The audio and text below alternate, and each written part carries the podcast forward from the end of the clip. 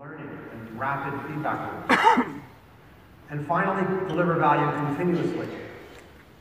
So these four, I call them principles, you can call them values, you can call them thingies. Um, they are the four things that I focus on. Let's uh, take it for a test drive.